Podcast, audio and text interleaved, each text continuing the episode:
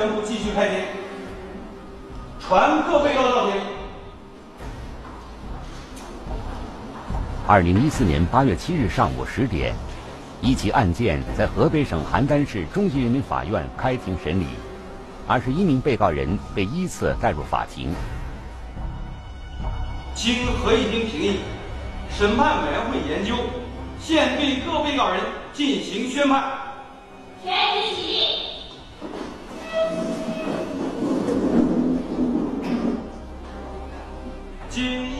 这起案件惹人注目的是，几名被告人之间有着特殊而复杂的关系。他们这里边啊，他有是什么呢？有亲戚关系，有父子关系，母女关系，啊，有有姐妹关系，啊，兄妹关系。本案中，被告人张伟兰、张国权等人不仅是亲戚。而且是以一起矿难事故受害者家属的身份专程从外地赶来的，只是他们没有想到自己竟成了阶下囚。这也就难怪当初被警方抓捕的时候，张伟兰是那样激愤。新万人女是死了，不不但不给我不但不给我们去解决事儿，还还这个一直说是我们公安跟这个老板串通一气来把我们带回来，啊，出去我要告你们。矿主勾结当地公安。对遇难矿工的家属实施迫害，张伟兰的控诉令人惊讶。事实的真相是什么？这真是一起冤案，还是另有隐情呢？二零一二年八月九日，张伟兰让其亲属从上海等地赶到河北省涉县。几天前，一个名叫罗世勇的矿工在一起事故中不幸遇难。作为罗世勇的家属，张伟兰等人受矿主之请前来商量善后事项。可是双方一碰面，谈话气氛就极为异常。来了以后呢，就根本就没有提，哎，我要见见死者，啊，这个事儿呢，就从头到尾没有提过。他们说人已经死了，给我们钱就行，赔偿我们钱。对于罗世勇的遇难原因和经过，以及现在停放的地点，远道而来的家属似乎并不关心，唯一惦念的只有赔偿款。他们甚至表示，矿主可以先行支付一部分余款打欠条。亲人死了以后，第一肯定是想着很很悲痛，这个是吧？不会说谈了马上给我们钱我们走。再一个就说，如果就是就是说谈到钱谈到赔偿这一块了，谈到钱这一块了，也会达到他目的的。不会说不可能就是说，你给我们一部分钱，剩下打欠条。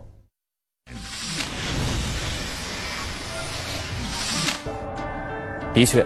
就算急于落实赔偿款，这几位家属的反应也过于反常。我们先来了解一下他们和遇难矿工罗时勇的关系。张伟兰，罗时勇妻子的小姨；张国权，罗时勇的岳母，也就是张伟兰的姐姐。而马金花和向坤分别是罗时勇的妻子和表哥，都是罗时勇的至亲。无论如何，也不该如此冷漠，除非。亲属关系有假，这几个人冒名顶替骗取赔偿金，是这样吗？我们从又从网上调出的这个照片、家属信息，都对，跟死者都对，就是他的岳母啊叫什么呀，长得那个样包括他小姨啊，包括哎都对，都能对上号。既然身份真实，为何表现如此反常？要解开这个谜团，我们首先应该弄清楚罗时勇的遇难经过。聚焦一线，直击现场。一次诡秘的谈判，一个蹊跷的现场。为什么安全帽完好无损，而死者的头顶和后脑却出现了多处的伤情？这很不正常。事故现场疑点重重，尸检结果出人意料。类似于就是把球垂直的这种东西才能形成，这应该就说是人为造成。谋杀还是意外？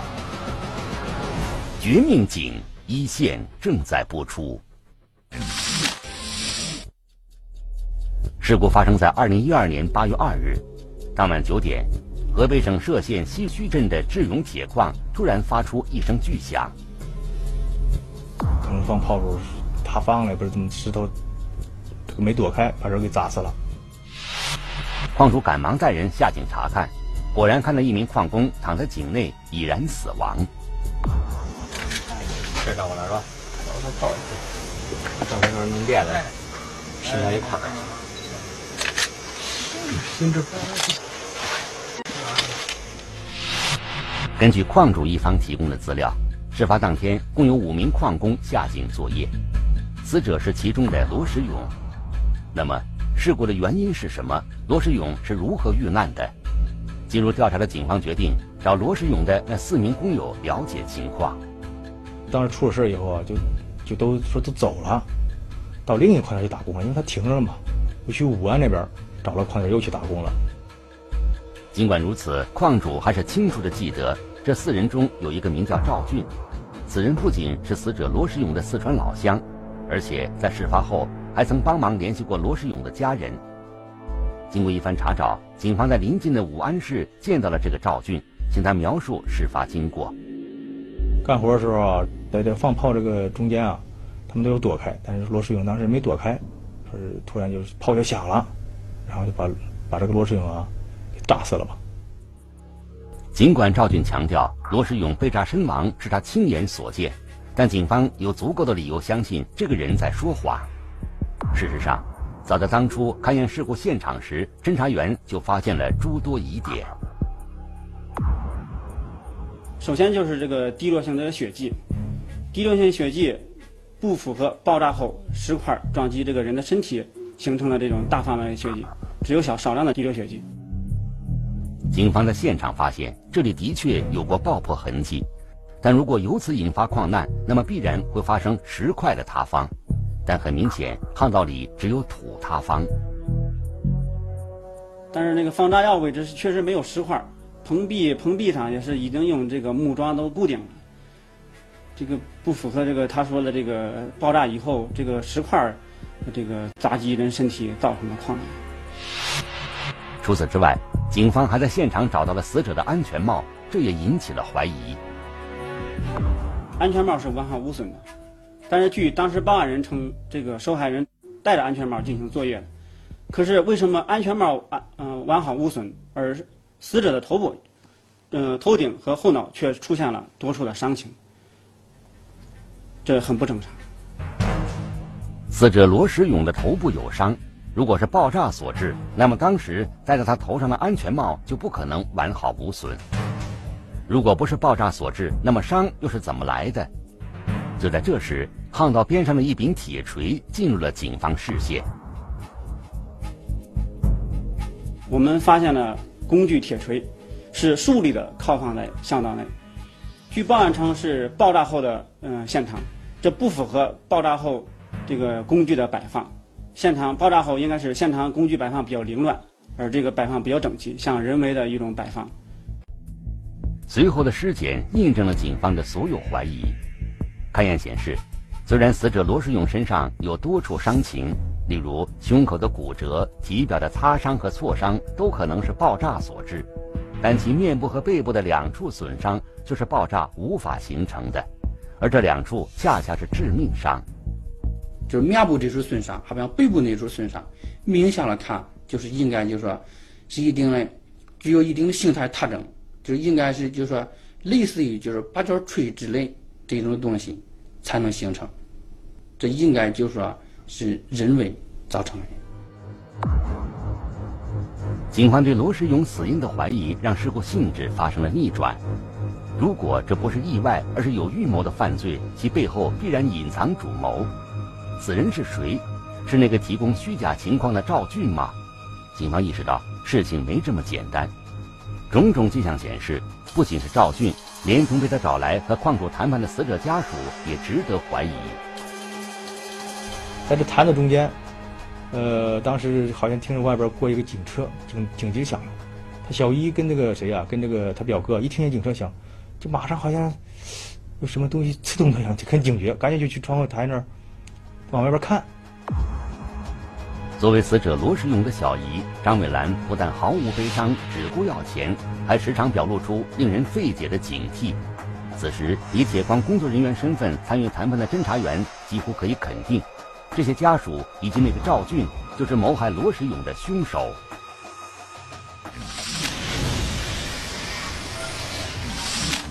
罗时勇不是死于井下的爆炸事故，而是被人谋杀。做出这个大胆的推论，警方依据的是事故现场的种种疑点。我们不妨还原一下案发经过。二零一二年八月九日，罗世勇随同四名矿工一起下井，而在这四个人当中就有本案的凶手。此人趁罗时勇不备，用铁锤猛击对方，而罗时勇负伤倒地之后，安全帽滚落一旁。此时，凶手用铁锤猛击对方头部。致其死亡。最后，嫌疑人还引燃了事先准备好的炸药，伪造了爆炸事故现场，以此来帮助死者家属向矿主索赔。但是，这个推论有一个很大的疑点：就算和罗时勇的感情淡漠，他的那几个亲属也不至于和凶手合谋，以杀害亲人为代价骗取赔偿金。这，又该怎么解释？事故性质发生逆转，谁才是幕后主谋？他越说什么事都不知道，我们就越觉得肯定应该有什么事儿。冒名顶替，以假乱真，遇难者另有其人。绝命警一线正在播出。经过缜密调查，警方初步认定罗世勇之死系被人谋杀，而他那几位负责索赔的家属就显得十分可疑。警方发现，这些人基本上都是罗世勇妻子的亲属。罗世勇自己的亲人为什么迟迟不出现呢？于是办案人员给罗世勇的父亲打去电话。很凑巧的是，他们听到了罗世勇女儿的声音。我们一听小孩打电话，就感觉小孩一般都不说假话。然后就这个说是说你叫孩子接个电话，孩子他小女儿就接住电话了，说你爸爸在哪儿呢？说爸爸在外边打工呢。见过你爸爸没有？说老长时间没见过爸，我想我爸爸。在那说说。因为当时我们看这个死者身上有纹身，就是这个胳膊上面有纹身，然后就问说：“你爸爸身上有纹身没有？”就问他，他不知道什么叫纹身，说什么叫纹身啊？就说身上刺着字了没有啊？刺着花了没有？他没有，我爸爸身上没有那个。然后还有一个特征就是死者身上有块记，就是你爸爸身上有记没有？没有，我爸爸身上可干净了。就是死者在这个左锁骨中段有颗黑痣，然后他右上臂外侧。有一个纹身，是那种特别大的那种青龙纹身，这是死者一个个体特征。罗世勇女儿的回答与法医的检验报告完全不符，这让办案人员极为兴奋。事实上，从当初看到死者遗容的第一眼起，法医就对其真实身份产生了怀疑。身份证上照的那个照片，那个面部是呈一个方形的，是那那个圆形的那种脸庞。但是死者这个面部小包比较尖，是呈那种手尖型的这个呃面庞，就说与身份证上照片从初步看明显不符合。虽然死者的面部有伤，模糊不清，但经过清洗处理，还是依稀能够看清轮廓。经过与罗世勇身份证照片进行比对，警方发现两人的面部特征有很明显差异，这意味着死者很可能不是罗世勇。那么他是谁？他和那个真实的罗世勇又是什么关系？二零一二年八月十七日，警方对冒充死者家属的张伟兰等人刑事拘留。面对讯问，张美兰坚称死者就是罗世勇，甚至放言警方和矿方串通一气，为的是不赔钱。嘴硬，嘴硬，然后我们就就不想审讯他了。通过讯问以后啊，他的岳母，啊，首先开口了，开口说什么呢？这个死者不是他的女婿，啊，这个冒名的这个罗世勇，啊，是他曾女婿，现在还活着呢。罗世勇现在在什么地方？罗世勇在上海。在上海呢。嗯。据张国权供述，冒用自己女婿罗世勇的身份。这个主意其实是妹妹张美兰想出来的。张美兰向住在上海的其四姐被告人张国权索要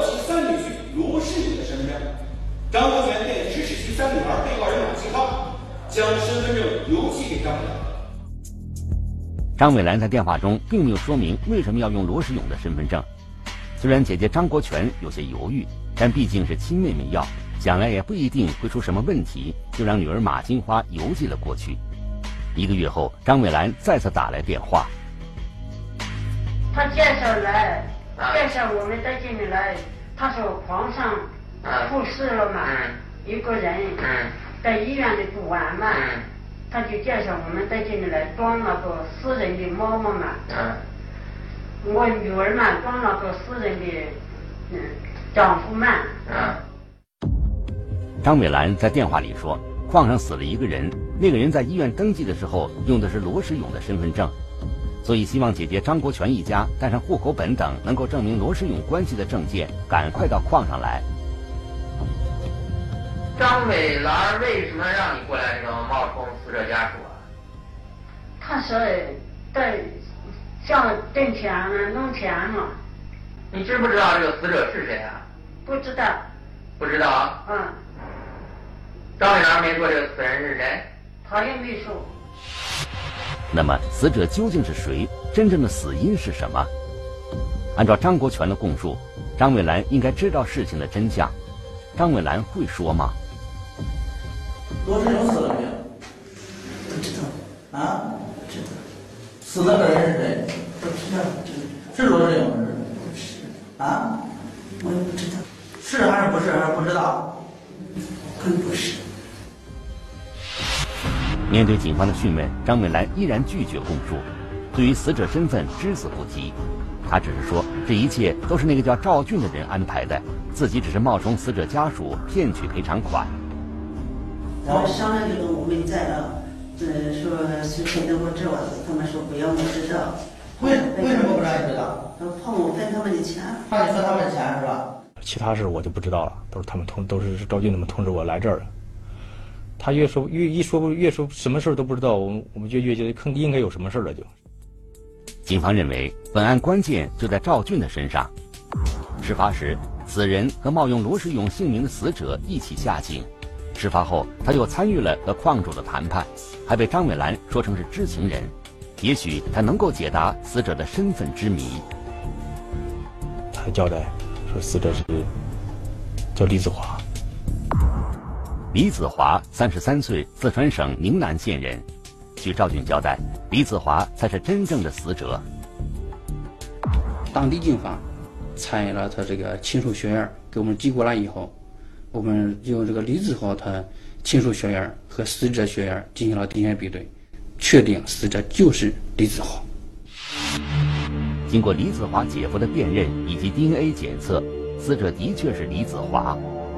那么李子华是怎么变成罗时勇的？他又是如何遇害的？这时，另一个人的出现让案情彻底明朗。案发之前啊，这其中有一个这个他们这个矿上的呃工头，认识其中一个打工的叫陈荣来。经过我们访问现场访问这个情况，然后把陈荣来找见了。嗯。找见陈荣来，陈荣来然后把这个事儿啊，基本上给我们。就都说清楚了。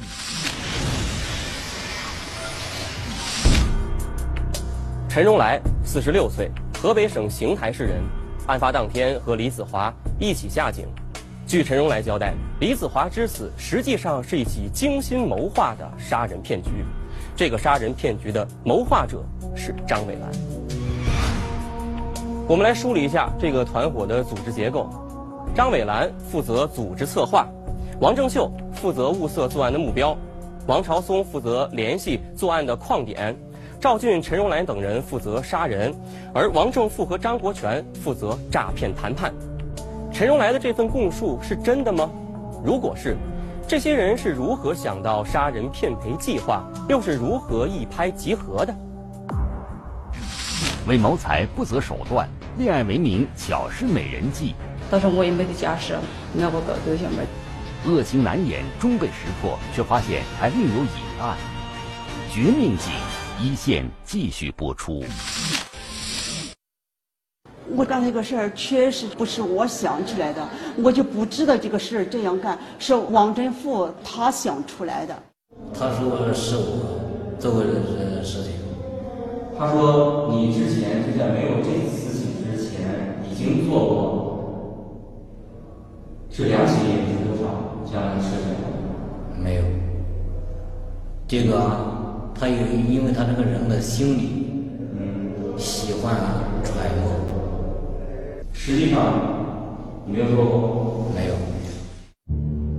对于预谋杀害李子华，从而骗取死亡赔偿金一事，张伟兰声称自己毫不知情，都是王正富想出来的。但实情究竟是什么？据王正富说，这一整套计划的真正制定者恰恰是张伟兰，而这个女人已不是第一次这样做了。早在2011年，张伟兰就曾给他打过电话，说商量一个挣钱的办法。为了几分钟啊，他说他说就是房地产这个人是就是弄死。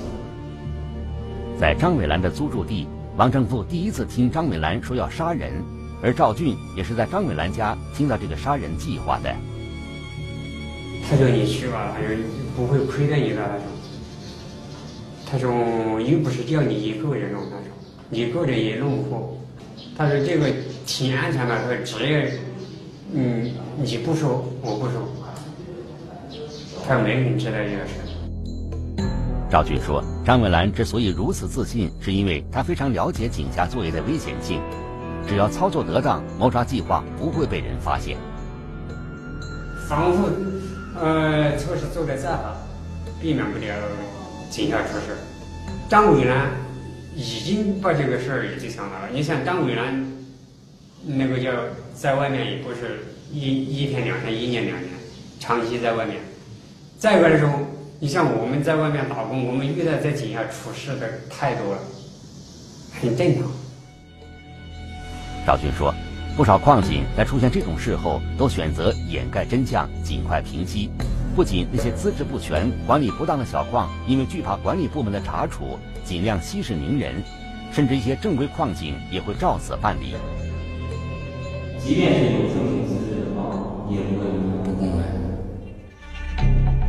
张伟兰正是抓住了矿主不愿意惹事、宁可花钱了事的心态，才会如此明目张胆地实施杀人骗赔的计划。而这个计划能否成功，最关键的步骤就是必须要给被害者换身份。原因很简单，如果这个人是以他真正的身份在这个矿上干活的话，那么另外的人把他杀了。他得不到钱，因为矿上必须要使这个真正的亲要亲属出面，才能解决这个事。赵俊说，有的矿井对熟人介绍的矿工身份核查不严。张伟兰常在矿区工作生活，对此非常了解。而且个别矿井存在的管理松散问题，也让不法之徒能够趁虚而入。有的时候核查，有的时候不核查。缺人手的时候就不核查了，不缺人手的时候核查。也有经过熟人介绍进去，也有这个矿，要么就是他采好了，这个矿他了解好了，证件不足，偷干。二零一一年六月份，被告人张伟兰指使被告人王正秀找人到武安市矿点进行打工。将其杀害于井下，谎报事故，骗取死亡赔偿金。王春秀隐匿后，伙同其姐夫被告人黄元才，将四川省岭南县白鹤滩镇和平村的李子华骗到武安市西土山乡林家女村张伟兰的租住处。期间，张伟兰纠集了被告人徐存德、赵俊、张春勇、陈荣来、严世勇、王高松。王华超、黄元才，并进行了预谋。王正秀，三十五岁，云南省巧家县人。王正秀有一个老乡和张伟兰曾经是工友，一来二去就都认识了。张伟兰得知王正秀的表哥黄元才物色到了合适的人选，他让王正秀无论如何要把这个人骗过来。你就是跟他说你嗯老公带。再近一点，你就告诉你，嗯，还从那找找个老公，找个老公，你跟他，你看他是咋个说？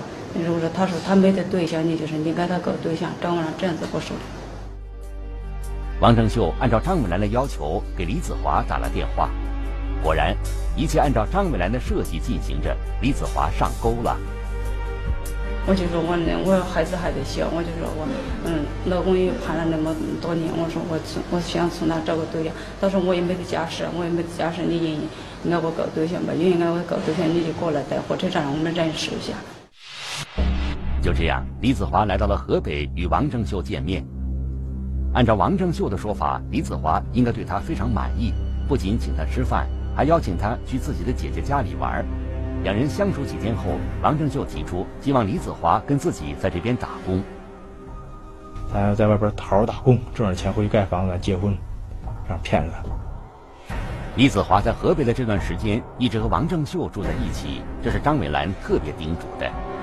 一方面，张伟兰希望借此拴住李子华；另一方面，他希望王正秀发现一些秘密。他就说，嗯，关上这些，就是身上有嗯啥，嗯透电这些，就说，嗯，他家头亲戚过来，他亲戚过来就说，嗯，知道他身上拿的有啥透电，就说，嗯，他家头亲戚冒充要钱，就知道他这个人死者这个人，那身上的问这个其他记号。在张伟兰他们的计划中，让李子华变成罗世勇，还有关键的一步，就是让王正秀把李子华的身份证弄丢。处在热恋中的李子华根本就没有把身份证丢失当成一回事儿。张伟兰他们顺水推舟，李子华就变成了罗时勇。我这儿有一张罗叫罗时勇的生活证，你就以这个，是吧？啊，你到矿点不管谁问你，都你都是叫罗时勇。二零一二年八月二日，张美兰他们认为时机已然成熟，陈荣来等人和李子华一起下去。就在李子华集中精力干活的时候，机会来了。他爬了这庄稼，我站在这个棚下，后边徐成在以后，我就用大锤在后边就焊了焊了三板，在背心上焊了一锤，在头上头部上焊了两锤。为了冒名顶替，让李子华能够顺利成为罗时勇，陈荣来用铁锤将李子华的面部毁容。随后，他们放炮伪造了爆炸现场。二零一一年七月至二零一二年六月，张伟兰等人以同样的手段，先后在武安市的万兴铁矿、胜利铁矿和天成铁矿，将被害人江八品、袁泽福、谢世友杀害，并先后从这三个矿点骗取死亡赔偿金六十一点三万元、六十一点五万元和六十二万元。总计一百八十四万元的死亡赔偿金被张美兰等人分赃挥霍。